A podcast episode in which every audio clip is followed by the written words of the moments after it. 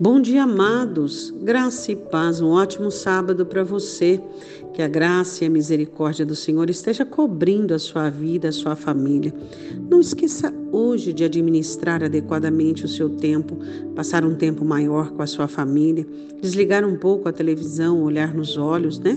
Da sua família, brincar com seus filhos, conversar com seu cônjuge. Isso é muito importante, não é mesmo? Deus é o Deus que tem nos dado é, bênçãos maravilhosas, das quais nós retiramos os nossos alimentos, os nossos deleites. Quando você ignora e pretere aquilo que Deus te deu, você vai enfraquecendo. Tudo que você precisa, Deus já te deu. Hoje nós vamos falar de um texto também muito interessante, não é? Você sabe que é, nós somos instrumentos de Deus e alguns de nós somos é, chamados por Deus para uma, algumas obras especiais, né? É, quantas vezes Deus, é, o próprio apóstolo Paulo dizia sobre isso, que Deus nos permite passarmos por tribulações e por aflições para que possamos consolar os aflitos e os atribulados, para que possamos ser testemunhas vivas né, da parte de Deus. Como poderíamos falar de algo que não temos um conhecimento íntimo e profundo sobre o tal? Então é muito interessante nós entendermos isso. Você sabe que Jesus Cristo ele fez amigos na terra, amigos verdadeiros. E um deles era uma família, né? Que era uma família de três pessoas: Lázaro, Marta e Maria. E essa família foi acometida por uma situação muito indesejada. Eram duas irmãs e este irmão, e este irmão adoece mortalmente. E elas ficam desesperadas, mas elas tinham uma esperança. A esperança delas era o grande amigo Jesus Cristo. E elas mandaram é, chamar Jesus e disseram: Está enfermo aquele que tu amas. E a Bíblia diz assim que em João capítulo 11, versículo de número 4, e Jesus ouvindo isto disse: Esta enfermidade não é para a morte, mas para a glória de Deus, para que o Filho de Deus seja glorificado por ela. Você já parou para prestar atenção que na Escritura não existe um episódio em que Jesus tenha demorado propositalmente para que a pessoa morra e depois ele ressuscite? Por quê?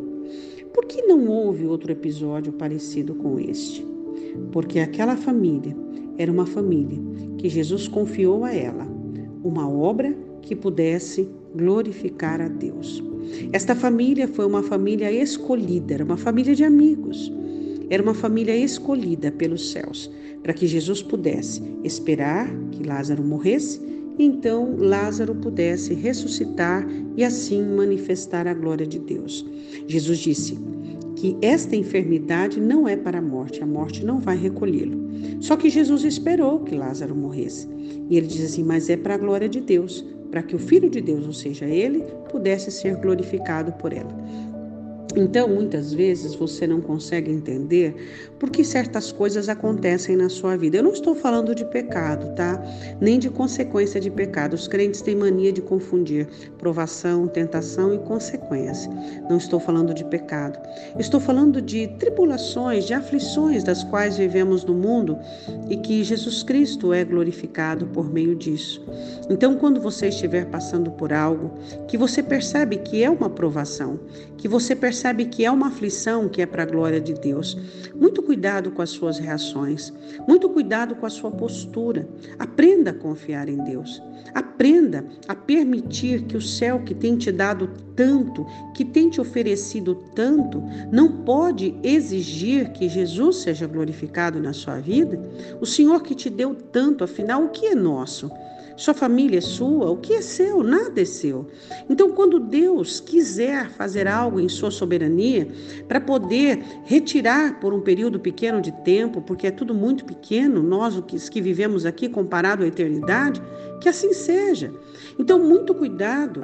Vamos permitir que a nossa vida, mesmo, mesmo você diz, mesmo que as pessoas olhem e digam, Deus o abandonou. Ele não era amigo, ela não era amiga de Deus, eles não. Não importa o que as pessoas digam, o que importa é o que você sabe. Oremos, Pai, em nome de Jesus, eu te peço que a tua mão seja sobre nós, todos os que são seus amigos. Tua palavra diz: Vós sereis meus amigos se fizerdes o que eu vos mando. Ó Senhor, então, que sejamos, ó Deus, prontos para estarmos diante de Ti em qualquer situação. Que possamos, ó Deus, alegrarmos e regozijarmos e jubilarmos, não só nas boas coisas, não só recebermos as boas coisas, mas também nas coisas difíceis que não entendemos, Pai. Eu te peço em nome do Senhor Jesus que haja no meio da tua igreja, da tua noiva, amigos, pessoas confiáveis, pessoas que são amadas pelo Senhor e que possam existir situações que possam glorificar o teu nome, que tudo seja para a tua glória, em nome de Jesus. Amém? Que assim seja.